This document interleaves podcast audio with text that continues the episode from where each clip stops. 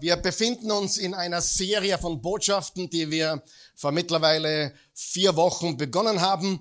Heute ist Teil 5 und diese Serie lautet Unser Kampf. Und ich möchte wieder beginnen mit 1 Timotheus Kapitel 6, Vers 12. Da steht, kämpfe den guten Kampf, der zu einem Leben im Glauben gehört. Dieser, dieser Kampf, den wir haben in diesem Leben, gehört zu einem Leben im Glauben dazu. Ich würde sogar sagen, je mehr du mit Gott erwirken möchtest und bewegen möchtest, umso mehr oder näher du Jesus folgst, umso größer könnten die Herausforderungen manchmal sein. Es ist sicherlich nicht immer bequem, aber wir sind ja nicht da, weil wir es bequem haben wollen. Wir sind da, weil wir mehr als Überwinder sind. Amen. Wir sind Sieger, wir überwinden. Und ein Sieg ist manchmal auch schmerzhaft, aber je schwieriger der Sieg war, fragt jeden Sportler, umso schöner ist er. Richtig? Umso schöner ist er. Gewaltig, ja? Und also wir kämpfen den guten Kampf des Glaubens. Wörtlich heißt das, kämpfe den guten Kampf des Glaubens. Sagen wir das gemeinsam bitte. Kämpfe den guten Kampf des Glaubens. Epheser 6, Vers 12. Wir kämpfen nicht gegen Fleisch und Blut, sondern gegen die Mächte, die Gewalten, die Fürsten dieser Finsternis, gegen die Geister des Bösen in den Himmeln. Auch wenn wir in die Welt blicken, sollten wir nicht den Fehler begehen, dass wir glauben, wir kämpfen gegen diese Person oder jene Person, gegen die Schwiegermutter oder, oder gegen äh, irgendeinen Politiker oder sonst was, sondern, oder auch gegen kein System. Wir kämpfen gegen Mächte der Finsternis. Amen. Es ist das, was uns äh, da belästigt. Und dann gibt's noch eine Passage, die ich heute zum ersten Mal aufbringe in dieser Serie, die auch mit unserem Kampf zu tun hat, nämlich 2. Korinther 10, Verse 3 bis 5. Da steht, vielleicht möchtest du mit mir mitlesen, 2. Korinther 10, Verse 3 bis 5. Lass uns gemeinsam laut lesen. Natürlich sind wir auch nur Menschen. Aber wir kämpfen nicht nach Menschenweise. Denn die Waffen unseres Kampfes sind nicht von menschlicher Art. Es sind die mächtigen Waffen Gottes, mit denen man Festungen niederreißen kann. Mit ihnen zerstören wir Gedankengebäude und jedes Bollwerk, das sich gegen die Erkenntnis Gottes erhebt. Wir nehmen jeden solcher Gedanken gefangen und unterstellen sie Christus. Was diese Waffen unseres Kampfes sind, beschreibt äh, derselbe Autor, nämlich der Apostel Paulus, in seinem Brief an die Epheser, wo er sagt, das Schwert des Geistes, äh, das Schild des Glaubens, der, der, der Helm der Gewissheit unseres Heils und so weiter, der Speer des Gebetes. All das sind unsere Waffen in unserem Waffenarsenal, aber wir kämpfen nicht auf Menschenweise, sondern auf Gottes Weise. Und er sagt uns auch, was unsere Feinde sind. Es sind Festungen. Was sind diese Festungen? Gedankengebäude. Wer weiß, was ich meine mit Gedankengebäude? Es sind diese Dinge, die sich so festgebohrt haben in unseren Gedanken. Und das ist eigentlich das größte Problem, wenn wir mit Menschen zu tun haben, dass die Gedanken so festgefahren sind, dass sie für Neues oder für die Wahrheit nicht offen sein können. Aber wenn die Wahrheit einmal penetriert, wenn die Wahrheit einmal hindurchgeht, dann macht sie was? Frei. Ihr werdet die Wahrheit erkennen und die Wahrheit wird euch frei machen. Und das ist unser Gebet für heute, dass wir die Wahrheit erkennen, denn die Wahrheit macht uns frei. Und vielleicht hörst du heute Dinge, die für dich neu sind.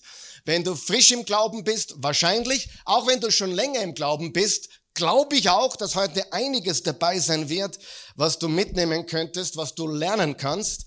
Und ich entschuldige mich nicht dafür. Ich glaube wirklich, dass du heute Wahrheiten hören wirst, die dich befreien werden. Wir haben drei Passagen angeschaut, die deutlich machen, dass wir in einem Kampf sind, dass wir diesen Kampf annehmen sollen und dass wir diesen Kampf auch, weil es ein guter Kampf ist, als Überwinder gewinnen können. Amen. Das ist das, was wir wollen. Ich möchte heute beginnen mit einem kurzen Spiel. Äh, ich möchte, dass wir eine öffentliche Beichte machen. Wer ist bereit zum Beichten heute? Eine Jugendsünde.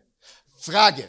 Jugendsünde. Wer hat paar Jugendsünden? Nicht die Jugendlichen jetzt aufdenken. Wer, hat, wer kann, ein paar Jugend, Frage. Wer hat, wer hat als Jugendlicher, als Schüler, Schülerin irgendwann einmal die Unterschrift seiner Eltern gefälscht? Wer hat das schon getan?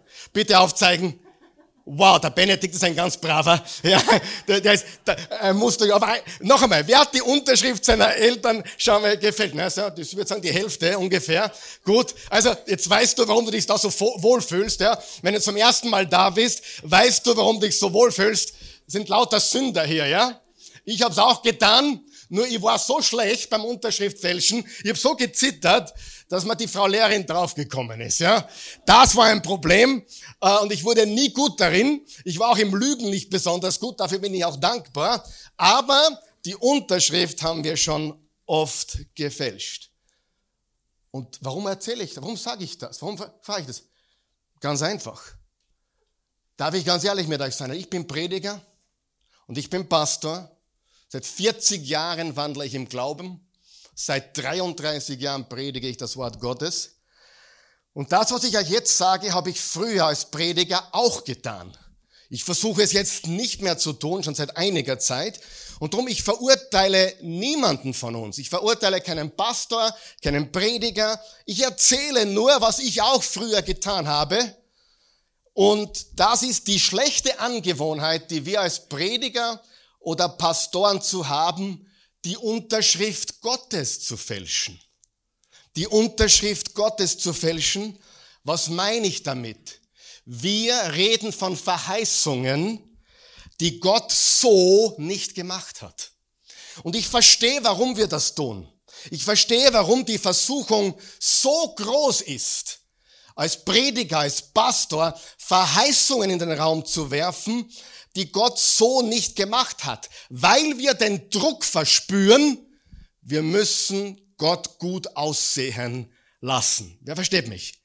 Ich meine damit Folgendes. Wenn du Jesus nachfolgst, wird alles gut. Das habe ich gesagt.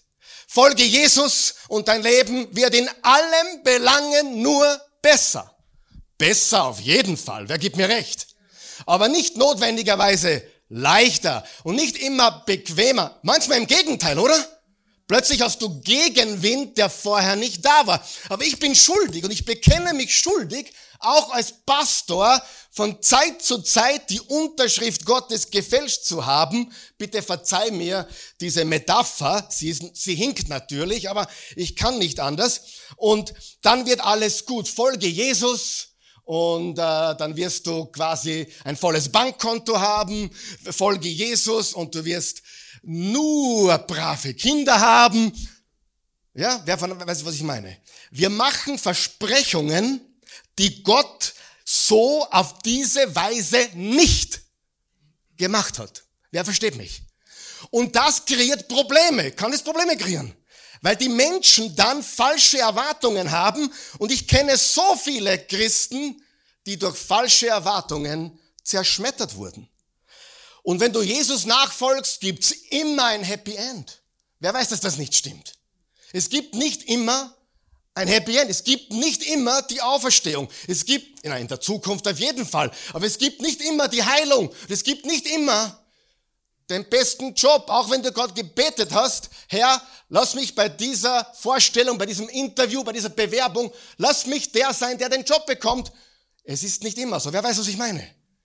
Und wir haben die Angewohnheit als Prediger, als Pastor und auch manche von uns gereiften Christen, dass wir äh, so denken, wir müssen den Leuten erzählen, wenn du nur Jesus genug nachfolgst, dann wird alles in diesem Leben gut. Wer versteht, was ich sage? Und das ist nicht die Wahrheit. Wer kann das bezeugen, dass das nicht die Wahrheit ist? Und die Wahrheit ist, Christen mögen das hören. Und darum wird es auch oft gepredigt weil es sich gut verkauft und alles, was mit Glauben zu tun hat, nur wenn du nur genug glaubst, wird alles pipi fein. Nur rede mit der Frau, die gerade ihren Mann verloren hat, oder rede mit dem Mann, dem gerade die Frau davon gelaufen ist, oder rede mit der Familie, die gerade ein Kind verloren hat, oder rede mit dem, der gerade einfach zu Unrecht von einem betrunkenen Autofahrer hinten reingefahren wurde und verletzt ist. Ja, oder ein Kind verloren hat sogar. Wir müssen verstehen, im christlichen Glauben gibt es nicht immer ein Happy End auf dieser Erde. Sagen wir das gemeinsam. Auf dieser Erde. Es gibt nicht immer ein Happy End auf dieser Erde. Hey, wenn du immer ein Happy End auf dieser Erde willst, dann musst du wahrscheinlich in die Persönlichkeitsentwicklung wechseln oder in die Esoterik, dort wo dir versprochen wird, hey, alles wird gut und die Energie und so weiter und das Universum. Das ist das, was die glauben. Wir wissen ganz klar, dass der beste Mensch, der je gelebt hat, dem ist das Schlimmste widerfahren. Amen. Und das sollte uns einiges zeigen. Wir alle möchten so gerne glauben, ich auch. Und darum habe ich immer wieder auch gesagt früher, hey, folge Jesus und du wirst sehen, er wird, er wird dir den besten Job bringen und er wird dir die beste, schönste Freundin bringen und, und was auch immer. Aber wer von euch weiß, unser Glaube hat nicht, hat nicht reale, sichtbare, greifbare Garantien. Amen. Es gibt keine Garantien für ein besseres Leben hier auf der Erde. Wir haben Saat und Ernte, wir haben Gebet, aber unterm Strich lässt Gott die Sonne scheinen auf Gute wie auf Böse. Sind wir noch da? Was ich eigentlich sagen will, ist, es gibt so viele Christen, ich kenne sie alle und ich, ich, ich gehörte dazu, ich gehörte dazu, wenn ich, dann Gott. Oder anders formuliert, wenn ich das tue, dann ist Gott verpflichtet, das zu tun. Und wer weiß, das ist nicht die Wahrheit. Überhaupt nicht. Es ist eine Irrlehre. Es ist eine Irrlehre, die Menschen in die Verzweiflung führen kann. Weil sie dann denken, pa, jetzt ist mir Böses passiert, was habe ich falsch gemacht?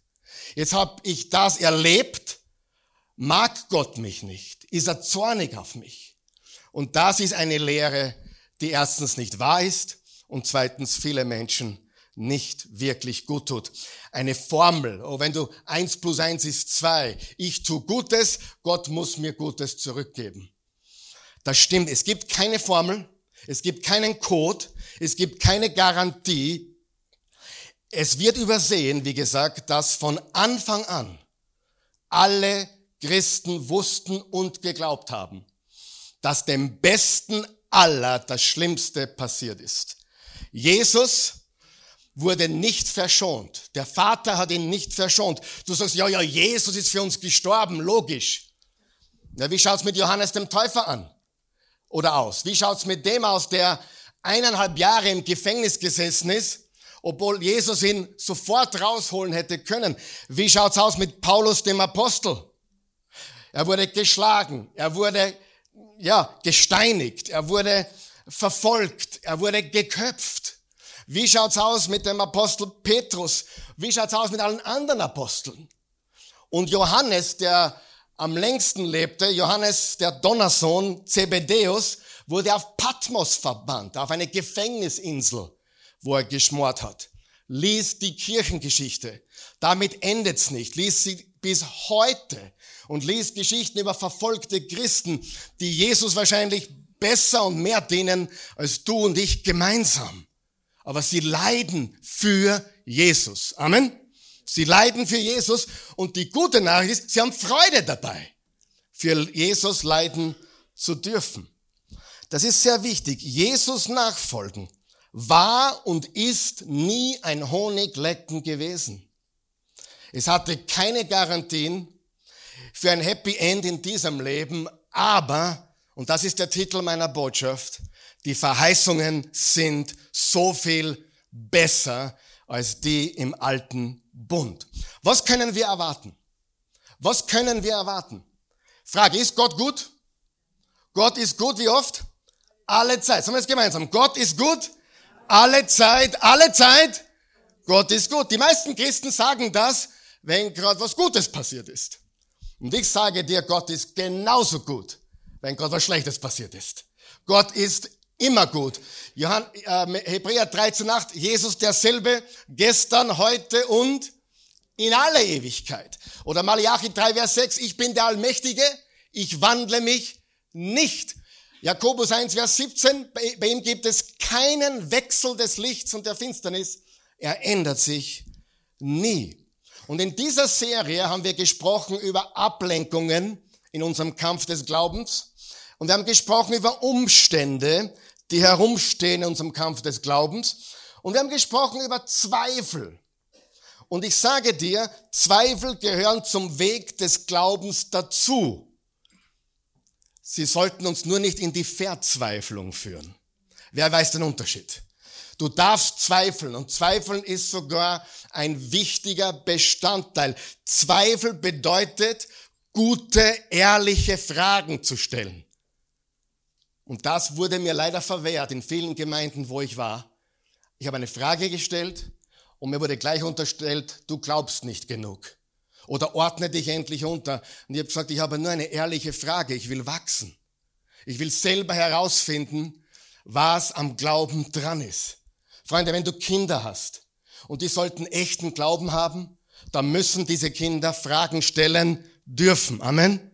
Ganz wichtig. Und ich sage dir, wenn du glaubst, dass deine Kinder am richtigen Weg sind, nur weil sie nie eine Frage stellen oder nur weil sie nie was in Frage gestellt haben, dann kann ich dir Dutzende Eltern äh, sagen, die sich heute wünschen würden, die Kinder wären kritischer gewesen. Die Kinder wären, hätten mehr Fragen gestellt, denn das ist der Beweis von Interesse.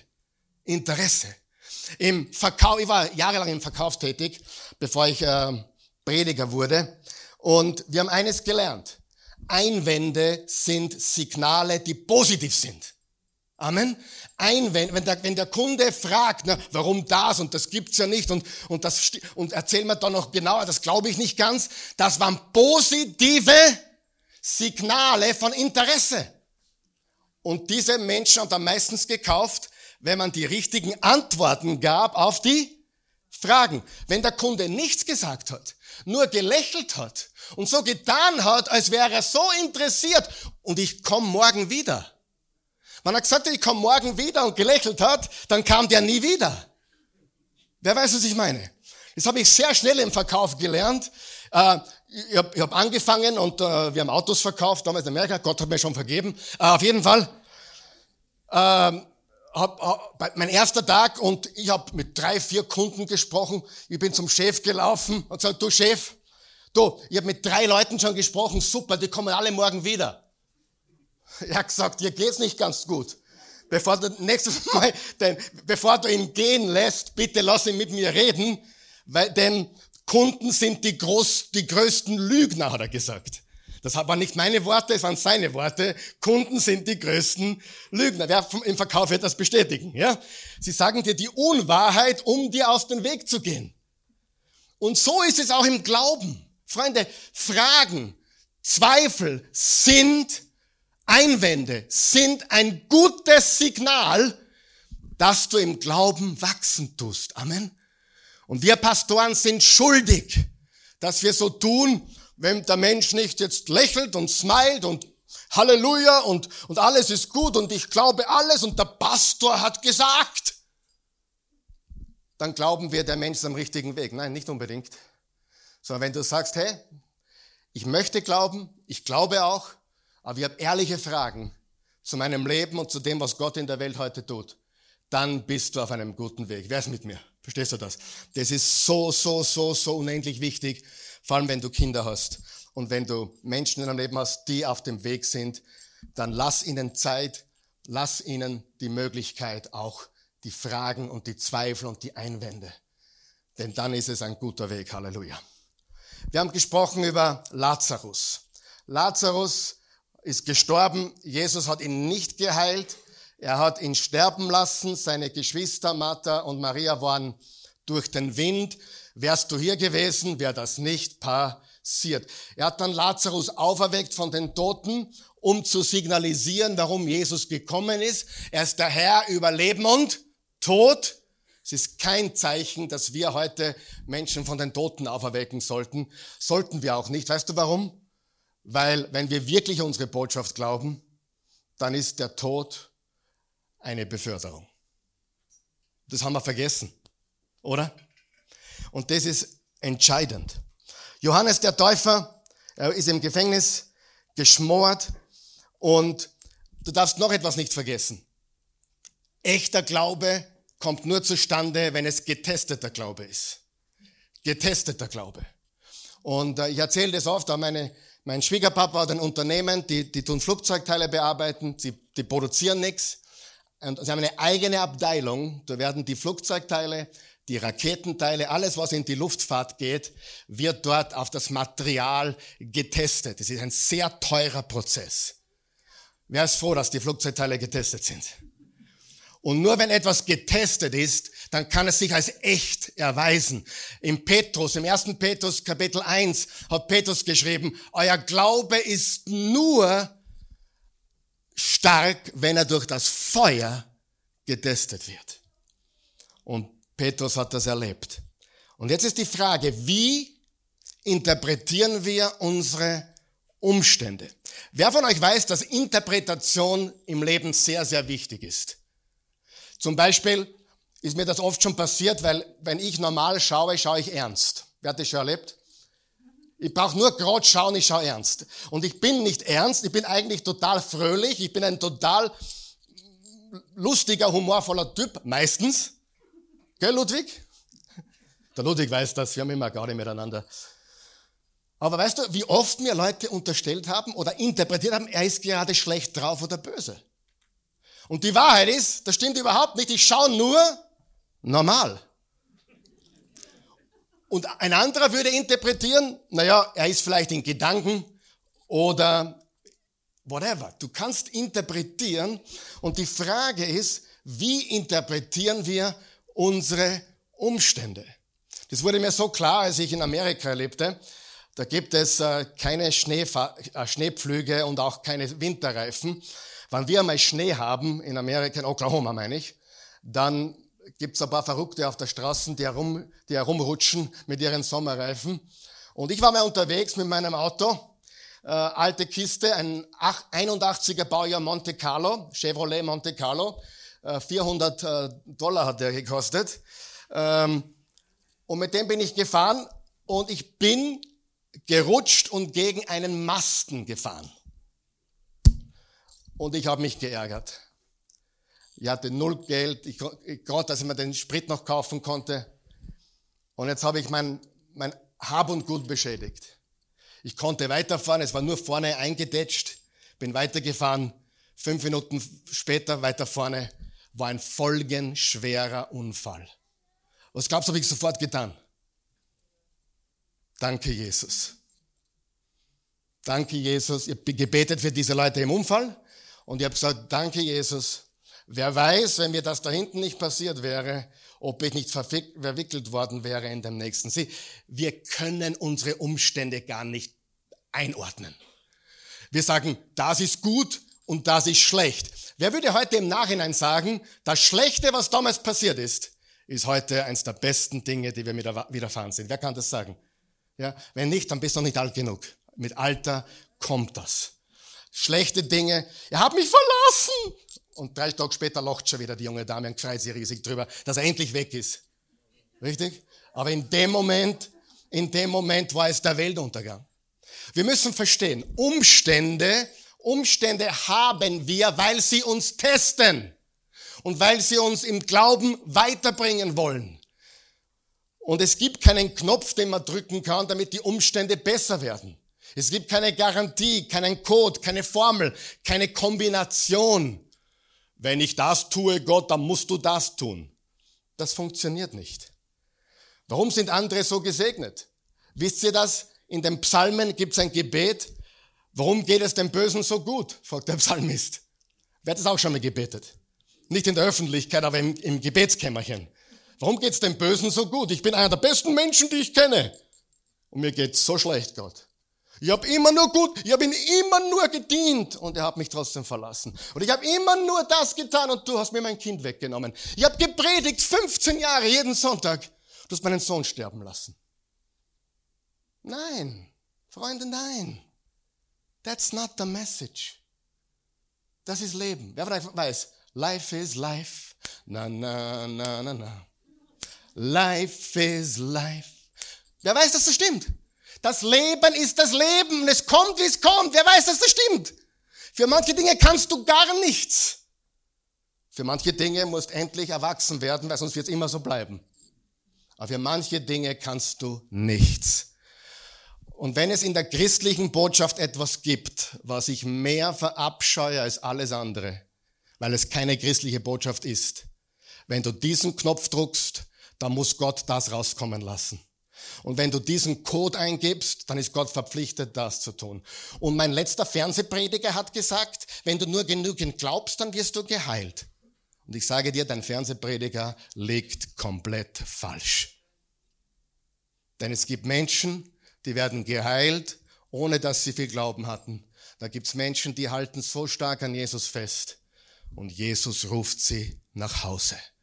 Früh, frühzeitig, aber sie, diese Leute wissen was die wissen, egal was passiert, habe ich viel, habe ich wenig, egal was passiert, ich kann nichts mehr verlieren, weil ich alles habe. Ich habe Jesus. Versteht ihr? Und das ist so unendlich wichtig. Wie willst du jemanden, der nichts zu verlieren hat, was wegnehmen? Ich kann nichts mehr verlieren. Und hier ist das große Problem. Ich hoffe, ihr seid wach. Seid ihr noch wach? Wem hilft das soweit? Wir haben übrigens Rekordzuschauer heute, habe ich gerade gesehen.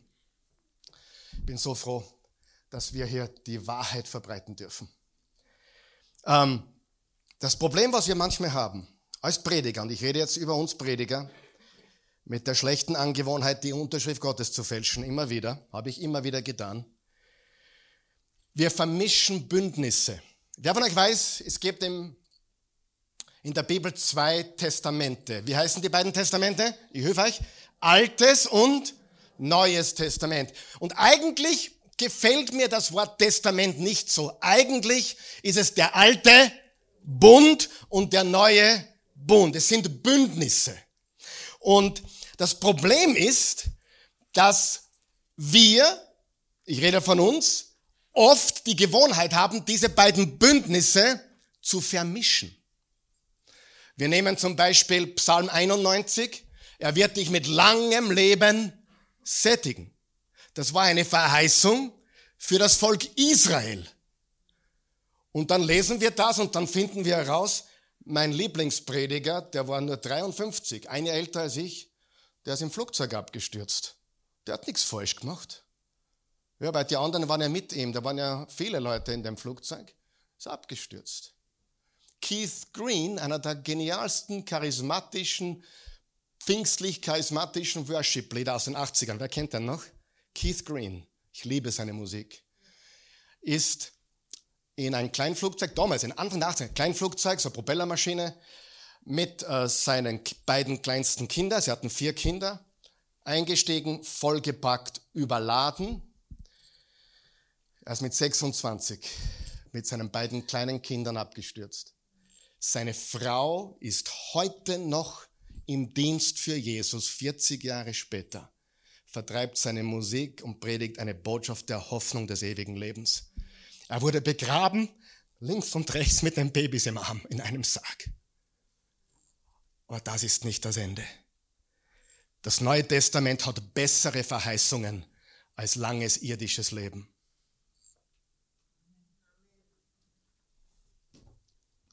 Was wir haben, ist besser. Wir haben ewiges Leben. Wir haben Auferstehung. Ich komme gleich dazu, weil das ist ganz, ganz, ganz, ganz wichtig. Der Bund im Alten Testament war kein Bund mit Einzelpersonen, mit Individuen. Es war ein Bund, den Gott hatte mit einem Volk namens Israel. Es war kein Bund mit Individuen, mit Einzelpersonen. Lies 5. Mose 28. Wenn sie diesen Bund gehalten haben, dann waren sie gesegnet, finanziell, mit Gesundheit, mit vielen Kindern und mit langem Leben. Wer euch kennt gute Christen, die keine Kinder kriegen können? Die Bernadette zum Beispiel. Aber weißt du, wie glücklich sie ist? Wie erfüllt sie ist? Und wie viele Kinder ihr Gott geschenkt hat? Darf ich auch dein Kind sein, Bernadette? Bin ich eh, sie weiß es noch nicht. Ich habe, ich habe meine, meine Schwiegermutter habe ich schon verloren, meine eigene Mutter habe ich schon verloren, meine wunderbare Stiefmutter habe ich noch. Aber die Bernadette ist wie eine Mutter für mich, aber sie konnte nie Kinder bekommen. Es wurde ihr verwehrt. Aber ich glaube von ganzem Herzen, ohne mit ihr das abgesprochen zu haben heute, ich darf das sagen, aber ich glaube es wirklich. Ich glaube, dass das der beste Weg für sie war. Die Wege Gottes sind höher als unsere Wege die Gedanken Gottes sind größer als unsere Gedanken. Amen. Wir Christen schauen nicht auf Umstände. Sagen wir das gemeinsam. Wir Christen schauen nicht auf Umstände. Wir Christen schauen nicht auf Umstände. Und im Alten Testament, jetzt wird einigen, wird jetzt was außerhauen aus dem Kopf, aber im Alten Testament schaute man auf Umstände, um festzustellen, wie sie mit Gott standen. Sie haben geschaut, wie geht's dem Volk? Und wenn es dem Volk schlecht ging, haben sie gewusst, die Führer, die Könige, die Richter, haben etwas falsch gemacht. Stimmt es? Sie waren verantwortlich. Lies Exodus, lies erster und zweiter Könige. Und warum haben die Propheten so gewettert gegen die Könige? Weil sie gesagt haben, ihr, ihr dient allen anderen Göttern, ihr macht falsche Dinge. Und weil ihr falsche Dinge tut, drum geht's dem Land schlecht. Ich fasse zusammen. Der Bund im Alten Testament war ein Bund, der auf Umstände beruhte. Ging es uns gut, haben die Könige was Gutes getan. Und sie haben auch lange gelebt. Ging es uns schlecht, stimmt was nicht in der Führung. Das ist der alte Bund. Das ist der alte Bund. Sie schauten auf Umstände und sie waren verantwortlich. Aber wir leben nicht im alten Bund, liebe Freunde, wir leben im neuen Bund, denn Jesus mit seinem Blut etabliert hat. Wir schauen nicht auf Umstände, um festzustellen oder zu ermitteln, wo wir mit Gott stehen. Ich wiederhole das. Wir schauen nicht auf Umstände, um festzustellen oder zu ermitteln, wo wir mit Gott stehen. Darf ich es nochmal wiederholen? Weil das müssen einige dringend hören. Wir schauen nicht auf Umstände, um festzustellen oder zu ermitteln, wo wir mit Gott, Gott stehen. Wir schauen nicht auf Umstände, um festzustellen, wie sehr Gott uns liebt. Oh, mir geht's so dreckig und ich habe gerade meinen Job verloren und meine Frau hat mich verlassen und außerdem habe ich Durchfall. Gott muss mich anscheinend nicht mehr lieben. Wer weiß, dass das Pfui ist? Sag einmal Pfui. Das ist falsche Theologie. Wir schauen nicht auf Umstände, um festzustellen, wie sehr Gott mit uns ist. Er ist mit mir. Und ich kann dir sagen, in den dunkelsten Tälern habe ich am meisten gespürt, dass er mit mir ist. Darf ich dir die Wahrheit sagen? Deine größte Gefahr sind nicht deine negativen Umstände, deine größte Gefahr sind deine positiven Umstände. Wer weiß, dass wir sehr, sehr leicht vergessen, wer Gott ist und dass er mit uns ist, wenn es uns zu gut geht. Wer weiß, dass das stimmt? Die meisten. Und das war auch, was Mose im fünften Mose gesagt hat. Wenn ihr ins verheißene Land kommt, wenn ihr die Früchte esst, wenn ihr finanziell gesegnet seid, wenn ihr geheilt seid, vergesst mich nicht. Deine größte Gefahr sind nicht deine leimenden Umstände. Deine größte, Ge doch, sind, ja, richtig. Deine größte Gefahr sind deine perfekten Umstände. Wie viele Österreicher kennst du? Die dir und mir gesagt haben, ich brauche Gott nicht, gib mir gut genug. Habe ich wörtlich gehört. Und meistens sind es die ganz Braven, die ganz Anständigen, zu denen gehöre ich nicht, sondern sind die, die glauben, sie machen alles richtig. Die Bibel nennt das Pfui Selbstgerechtigkeit. Richtig? Und die größte Gefahr ist, wenn uns zu gut geht. Und ich kenne so viele Menschen, die durch Leiden und Schicksalsschläge heute so nahe bei Jesus sind, wo sie sonst nicht wären, weil Gott Umstände verwendet, um unseren Glauben zu testen. Und ich weiß, dass das für manche, für manche Christen wirklich, es war für mich schwierig, das festzustellen. Weil ich bin wirklich aufgewachsen, indoktriniert geworden, dass alles, was mit Glauben zu tun hat, muss man in diesem Leben sehen. Wenn du glaubst, muss man es am Bankkonto sehen. Wenn du glaubst, muss man es in der Gesundheit sehen. Wenn du glaubst, muss man es in der Familie sehen. Wenn du glaubst, dann muss alles passen. Natürlich gibt es gewisse Früchte, aber es gibt auch Dinge, die sind einfach so, wie sie sind, richtig? Life is life. Und weißt du, wenn du das weißt, lebst du dich viel besser. Denn ich habe gelernt, viel zu haben. Ich habe gelernt, wenig zu haben. Philippa 4, Vers 12 bis 13. Alles vermag ich durch Christus. Ich vermag alles. Ich kann mit jeder Situation im Leben. Also wir sehen hier, dass wir nicht auf Umstände schauen, sondern wo schauen wir hin? Auf ein einziges Event. Auf einem Hügel außerhalb von Jerusalem, nämlich die Auferstehung. Gott sandte seinen Sohn, um für alle deine Sünden und meine Sünden zu bezahlen. Er sagt, ich habe jedes Hindernis zwischen mir und dem himmlischen Vater beseitigt, zwischen dir und dem himmlischen Vater beseitigt.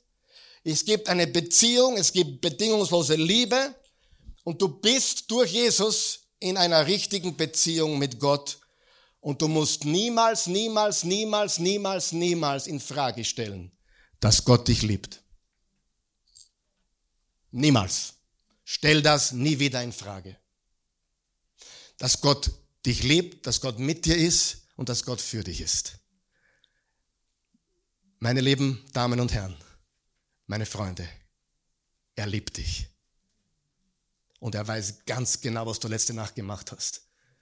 Und er liebt dich trotzdem. Er weiß, was du geschnupft hast. Er weiß, was du geraucht hast. Er weiß, was du angeschaut hast. Und er weiß, was du nicht angeschaut hast. Er weiß alles. Und ich sage dir eines. Wir schauen auf Jesus und wir wissen, Gott liebt dich und mich.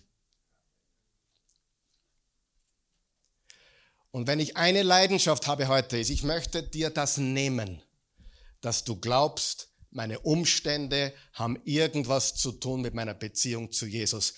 Könnte es sein, dass Saat und Ernte im Spiel ist?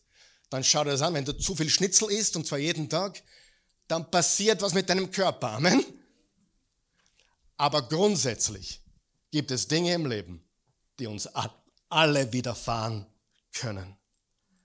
Und wenn Prediger die Bündnisse vermischen, wenn Prediger die Bündnisse vermischen, Sie, mir wird manchmal unterstellt, ich glaube das Alte Testament nicht so sehr. Ich liebe das Alte Testament. Eines der Bücher, die ich am meisten lese in der Bibel, ist 1. Mose, Genesis. Warum? Weil es die Basis ist für alles andere. Ich liebe das Alte Testament, aber wir dürfen eines nicht tun. Vermischen. Es sind zwei verschiedene Bündnisse. Und Jesus und Paulus machen das kristallklar. Im Alten Testament haben wir den Bund mit Israel. Gott macht einen Bund mit Israel. Und dann gibt's den Bund mit Jesus, den er mit der gesamten Menschheit hat. Und Jesus machte das so klar am Abend vor seiner Gefangennahme. Im Lukas 22 steht, ebenso nahm er den Kelch nach dem Essen und sagte, dieser Kelch ist der neue Bund. Unterstreicht ihr bitte, der neue Bund, der sich gründet auf mein Blut, das für euch vergossen wird. Die Verheißungen im Alten Testament sind nicht unsere. Wir haben bessere Verheißungen. Sagen wir das gemeinsam. Wir haben bessere Verheißungen wegen einer Auferstehung. Und weil es eine Auferstehung gab, brauchen wir nicht blicken auf Umstände. Wir wissen, er ist mit uns, er liebt uns. Und Jesus hat etwas versprochen. Und das wird einigen jetzt auch wundern, aber studier die Bibel. Jesus hat uns etwas versprochen, was die Tora, das Alte Testament, die fünf Bücher Mose, nie versprochen hat und eigentlich gar nicht thematisiert hat.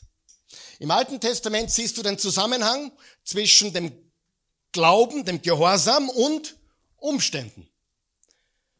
Aber Jesus hat was verheißen, was wir im Alten Testament nicht finden.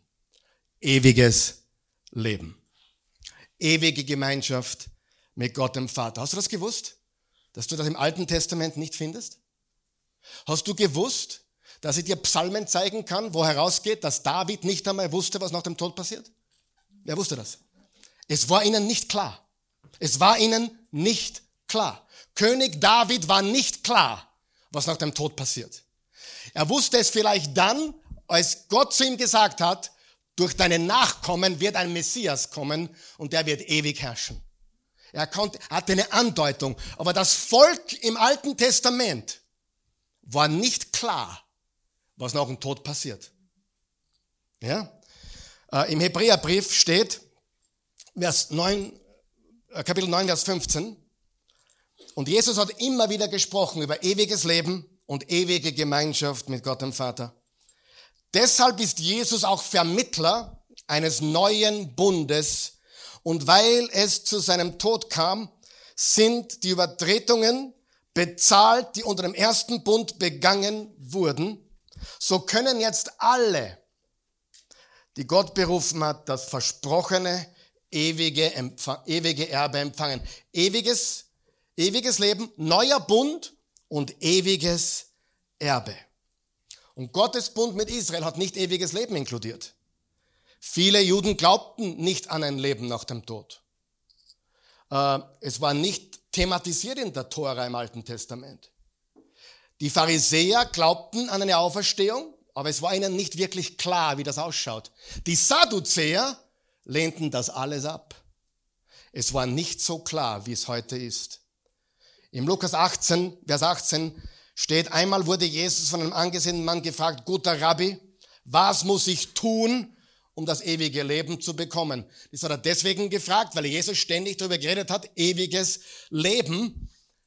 Und warum hat Jesus nicht gesagt, lies, das, lies die Tora, da findest du das eh? Nein, es war ein neues Konzept, ewiges Leben. Jesus redet die ganze Zeit über ewiges Leben mit dem Vater im Himmel und Jesus hat jedes Hindernis beseitigt. Viele Christen, du kennst sie sicher, wir kennen sie alle, sind oft enttäuscht. Habe ich recht? Sind oft enttäuscht, weil sie denken, Gottes Verheißung hat sich noch nicht materialisiert. Verheißungen, die Gott gar nicht gemacht hat, dass alles gut wird, dass es immer ein Happy End gibt. Aber es gibt allerdings eine Verheißung, die im Alten Testament steht, die aber nicht mit dem Alten Testament zu tun hat, sondern mit uns, und ist die Verheißung an Abraham. Abraham, der abrahamische Bund, der hat, der wurde nicht erfüllt im mosaischen Bund, sondern durch Jesus. Die Verheißung an Abraham wurde nicht am Sinai erfüllt, sondern durch das Kommen Jesu Christi. Was hat Gott zu Abraham gesagt? Durch deine Nachkommen werden alle Völker, nicht ein Volk, sondern alle Völker, alle Menschen gesegnet werden. Paulus schreibt darüber, der Hebräerbrief schreibt darüber. Jesus spricht darüber. Und jetzt lesen wir Hebräer 11. Hebräer 11, Vers 32. Im Hebräer 11 äh, ist eine große Liste von Glaubenshelden. Und am Ende zu steht Folgendes. Wie viele andere wären noch zu nennen? Doch die Zeit würde mir fehlen, wenn ich von Gideon und Barak erzählen wollte, von Simson, Jiftach und David, von Samuel und den Propheten. Er sagt mit anderen Worten, mir geht die Zeit aus, ich muss zusammenfassen. Aufgrund des Glaubens haben sie Königreiche niedergezwungen, für Gerechtigkeit gesorgt und bekommen, was Gott ihnen versprochen hatte. Sie verschlossen Löwen das Maul. Wissen wir, wer das ist? Daniel. Löschten glühendes Feuer aus. Wissen wir, wer das war? Schadrach, Meshach und Abednego und entkamen dem tödlichen Schwert. Aus Schwäche gewannen sie Kraft, im Kampf wurden sie stark und schlugen feindliche Heere in die Flucht. Wer möchte auch solche Dinge mit Gott erleben? Wow, ha, super. Vers 35. Und Frauen erhielten ihre Toten durch Auferstehung zurück. Ist das nicht super? Aber jetzt gibt's eine Wende. Sag einmal Wende. Andere dagegen, unterstreicht ihr das bitte. Andere dagegen. Was heißt das? Andere. Andere dagegen, die auch Gott, die auch Gott vertrauten. Andere dagegen, die viel weniger Glauben hatten. Andere dagegen, die schwach im Glauben waren. Steht das da? Andere dagegen, die Gott auch vertrauten. wurden zu Tode gefoltert. Sie hofften auf eine bessere Aufstehung, als nur ihre Freiheit wiederzuerlangen. Wieder andere ertrugen Spott und Auspeitschungen, Ketten und Gefängnis. Sie wurden gesteinigt, zersägt und mit dem Schwert umgebracht. Heimatlos zogen sie umher, in Schaf- und Ziegenfelle gehüllt, notleidend, bedrängt und misshandelt. Frage, haben die Gutes erlebt? Nein. Haben sie Gott auch vertraut? Siehst du, dass es da zwei Gruppen von Menschen gibt? Die eine, die Königreiche besiegt haben und die andere, die ausschauten, als würden sie besiegt sein. Lies das nochmal zu Hause. Den nächsten Satz liebe ich. Die Welt war es nicht wert, solche Menschen zu tragen, die in Wüsten und Bergen, in Höhlen und Schluchten umherirren mussten. Der nächste Satz ist eigentlich mein Lieblingssatz. Doch sie alle. Wie viele? Doch sie alle, die durch ihr Vertrauen auf Gott ein rühmliches Zeugnis erhielten, haben die Erfüllung der Zusagen nicht erlebt. Nicht auf dieser Erde. Wer glaubte mehr? Die, die so siegreich gelebt haben oder die, die verfolgt wurden, gefoltert wurden und notleidend umherzogen? Sie vertrauten Gott alle gleichermaßen. Liebe Freunde, ich weiß, das ist eine Botschaft, die, das, die vor allem der Leib Christi dringend hören muss. Glaubt mir das. Es wird eine Botschaft verbreitet von alles wird gut, Happy End, Wohlstand, immer Heilung, immer Gerechtigkeit auf dieser Erde. Wer wurde schon ungerecht behandelt auf der Erde, obwohl er Jesus folgte? Bitte, bitte, bitte, ich flehe euch an.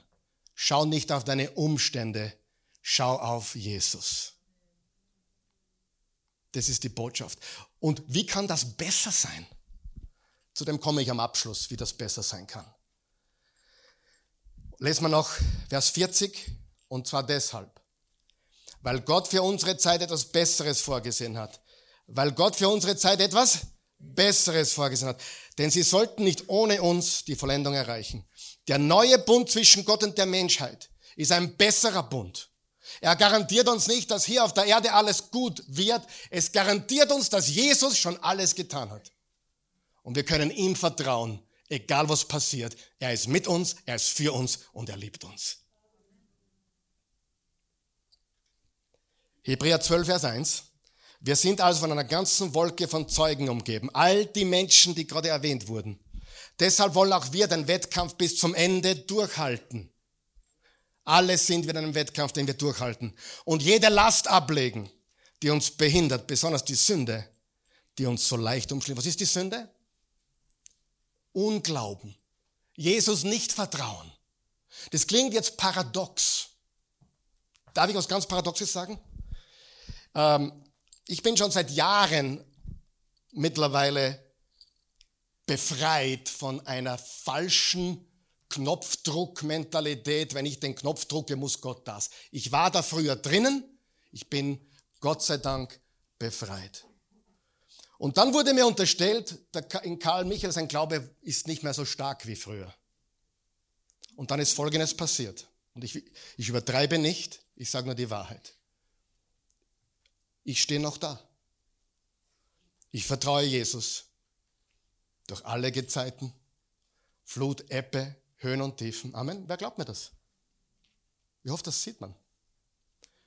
Und die Menschen, die mir unterstellt, einige, nicht alle, die mir, er glaubt nicht mehr an das oder jenes, er glaubt nicht mehr, er hat Abstriche gemacht vom Wort Gottes. Die haben dann Dinge erlebt, die sie enttäuscht haben und einige sind heute vom Glauben weg. Jetzt frage ich dich, was ist echter Glaube? Was ist echter Glaube? Ich vertraue, dass du so, so, so gut bist und du wirst jetzt dies oder jenes tun, weil ich, ich proklamiere es in Jesu Namen. Weißt du was? Und dann kommt's nicht und du bist weg. Wenn es dann nicht kommt und dein Glaube würde noch stärker sein, dann sage ich bin voll mit dir, mach weiter so. Aber wenn dein Glaube durch Umstände erschüttert wird, dann hast du schwachen Glauben. Amen. Ich freue mich über jedes Amen heute. Ich darf nur drei Minuten? Der gibt mir noch drei Minuten. Drei, sechs, neun, zwölf, 15, 16. Alter Schmäher, wer zirkt immer Spaß. Ich versuche drei Minuten und ein paar zerquetschte, okay? Eine andere Übersetzung. Wem ermutigt das heute? Darf ich, wem hilft das? Weil das so ist, dass wir umgeben sind von einer solch großen Menge von Menschen, die durch ihr Leben die Wahrheit der Worte Gottes bestätigt haben. Lasst uns jede unnötige Belastung von uns abwerfen und auch die Schuldverstrickung, die uns so leicht umgarnt. Lasst uns mit Ausdauer den Wettlauf durchhalten, der vor uns liegt. Und dabei wollen wir auf Jesus schauen. Er hat gezeigt, wie der Glaubenslauf beginnt und wie er zum Ziel führt. Weil er wusste, welche Freude auf ihn wartete, hat er das Kreuz und die Schande dieses Todes auf sich genommen. Nun sitzt er an Gottes rechter Seite auf dem Thron. In welcher Phase des Wettlaufs bist du? Es kann sein, dass du in der Phase bist, wo alles super läuft. Darf ich, ein, darf ich was beichten? Bei uns läuft derzeit fast alles super. Wirklich. Wir haben super Kontakt mit allen Kindern, Enkelkindern. Ein paar Kinder sind halt Kinder und ein paar Kinder sind schwieriger. Ja. Ich muss ganz ehrlich sagen, im Moment läuft es gut. Und ich bin dankbar weil ich kenne das andere genauso. Versteht ihr das? Und was ist die Gefahr, wenn es gut läuft? Undankbar und Nachlässigkeit etc., richtig? Zu mir sagte wirklich, wirklich, das hat mir die Augen geöffnet, wie Menschen denken. Ich war, das ist Jahre her, da ging ich irgendwo in Wien, ich glaube, es war auf der Maria-Hilfer-Straße, ging ich beim Einkaufen, shoppen oder irgendwo spazieren gehen und da kommt mir jemand entgegen, ich kannte ihn von früher aus der Oase. Und der habe ich gefragt, du, wir haben dich schon so lange nicht mehr gesehen. Er sagt, ja, damals ging es mir schlecht, jetzt geht es mir wieder besser. Also zusammenfassend, ich komme wieder, wenn es mir schlechter geht. Wenn ich Gott wieder brauche. Wer von euch weiß, das ist ein Desaster-Szenario waiting to happen. Amen. Vielleicht bist du aber gerade in, einem, in deiner Scheidungsphase. Oder du hast einen verlorenen Sohn oder eine verlorene Tochter, die irgendwo herumzigeunern und du weißt nicht, wie du weiterkommen sollst. Du hast alles richtig gemacht. Du hast ihn richtig erzogen. Er hat das Wort Gottes kennengelernt. Er ist sogar in der Gemeinde groß geworden. Aber im Moment ist nichts zu machen. Weißt du, dass es viele gute Christen gibt, die genau die Situation haben? Und sich zu fragen, habe ich was falsch gemacht, ist grundsätzlich okay. Wir machen alle was falsch, oder? Aber sich Vorwürfe machen über Dinge, für die wir nichts können, verstehst du? Das ist falsch. Wir schauen nicht auf Umstände. Wer gibt mir recht, wenn ich sage, die meiste Christenheit schaut auf Umstände, um irgendwas von Gott zu bekommen? Stimmt das, ja oder nein? Und ich sage dir, das müssen wir uns abschminken. Das Ergebnis ist ein Friede, eine Freude, eine, eine, eine Glückseligkeit, die man sich sonst nicht, die man sonst nicht bekommt. Vielleicht hast du eine Gesundheitskrise. Du bist viel zu jung, die Ärzte haben keine Antwort.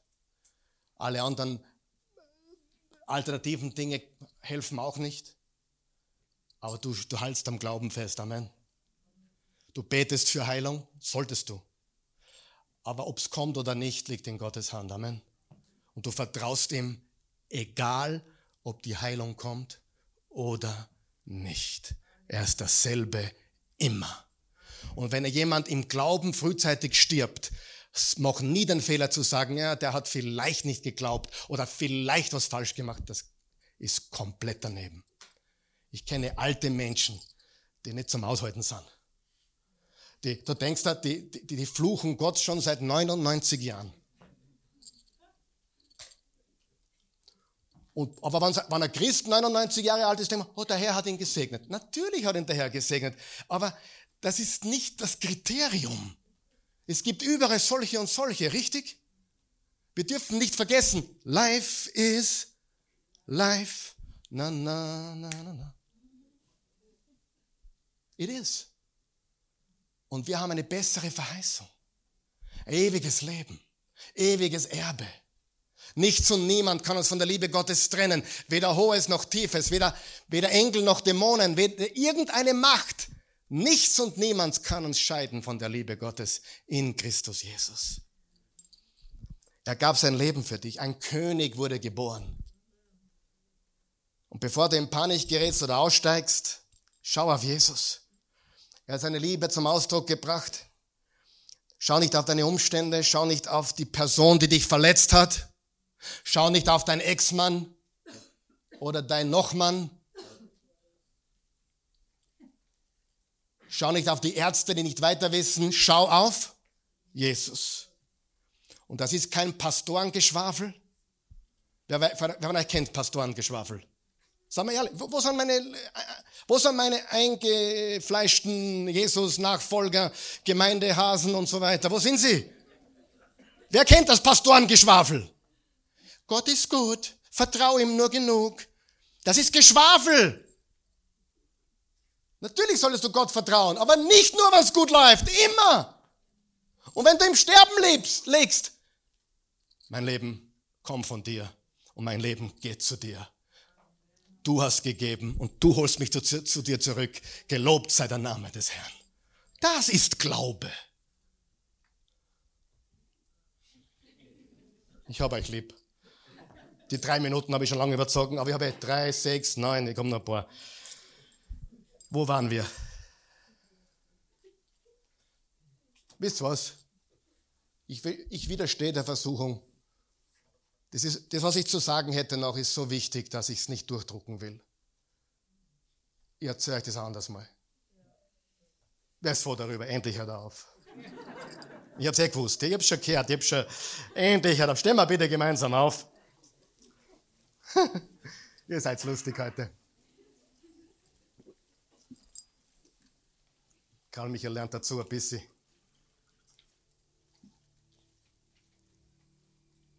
Hm. Ich liebe Jesus, muss ich ganz ehrlich sagen. Er ist gut, alle Zeit.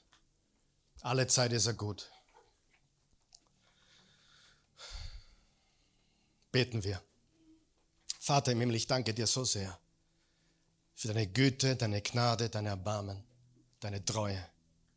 Danke, dass das, was du getan hast am Kreuz und durch deine Auferstehung, einen besseren Bund etabliert hat. Einen Bund, an dem ein ewiges Erbe geknüpft ist.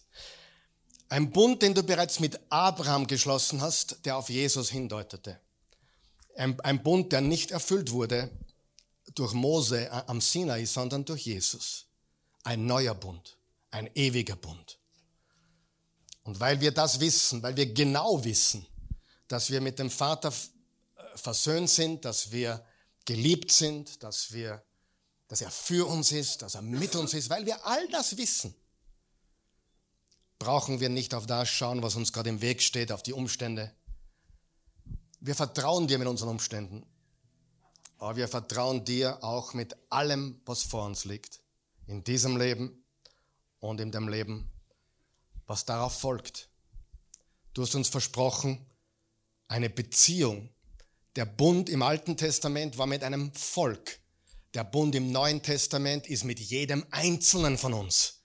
Mit einem Individuum, mit einem einzelnen Menschen, der Karl Michael heißt oder der ja, Bernadette heißt oder Karim heißt oder Monika heißt oder Walter heißt oder Hans heißt oder Gabriele heißt. Durch Jesus hat jeder einzelne Mensch eine persönliche Beziehungsmöglichkeit zu dem allmächtigen Gott. Eine Beziehung auf ewig und ewiges Leben. Wenn du das haben möchtest dann sag einfach jetzt, ja, Herr Jesus. Bete das, ja, Herr Jesus. Ich will das. Ich will einsteigen in diesen neuen Bund, den du am Kreuz durch dein Blut etabliert hast. versiegelt hast. Dein Blut wäscht mich rein von aller Schuld. Und wenn ich dir vertraue, und das tue ich jetzt, ich vertraue dir, ich glaube an dich, dann habe ich ewiges Leben. Ich glaube, dass du geboren wurdest von der Jungfrau, nie gesündigt hast. Ich glaube, dass du geheilt hast und Tote auferweckt hast. Dass du Menschen vergeben hast. Dass du unschuldig gekreuzigt wurdest. Von eifersüchtigen, religiösen Menschen. Du wurdest ins Grab gelegt. Du bist auferstanden. Und genau darauf schaue ich. Ich verstehe in diesem Leben nicht alles. Ehrlich gesagt verstehe ich so wenig. Meine Umstände kann ich auch nicht richtig einordnen. Warum dies oder jenes passiert ist. Aber ich schaue auf dich. Und ich vertraue dir. Weil ich eines weiß denen, die Gott lieben, dient alles zum Besten. Und nichts und niemand kann mich von deiner Liebe trennen. Ich vertraue dir, Jesus. Ich bete das in deinem wunderbaren Namen. Amen. Amen. Jesus ist König. Er ist König. Er ist König aller Könige. Und er herrscht. Es ist ein ewiges Reich mit ewigen Verheißungen, ewiger Bund. Und darauf vertrauen wir. Und besiegelt wurde er in dem, was wir heute zelebrieren, nämlich die Kommunion, das Abendmahl. Und ich möchte jeden einladen, jetzt da mitzumachen. Es gibt nur eine Voraussetzung, dass du an Jesus glaubst dass du sagst, hey, ich bin ein gläubiger Christ, ich vertraue Jesus und dem, was er für mich am Kreuz getan hat. Du brauchst nicht, du kannst heute Christ geworden sein, jetzt im Moment. Du kannst eines wissen, es ist aus Gnade, nicht weil du gut genug bist.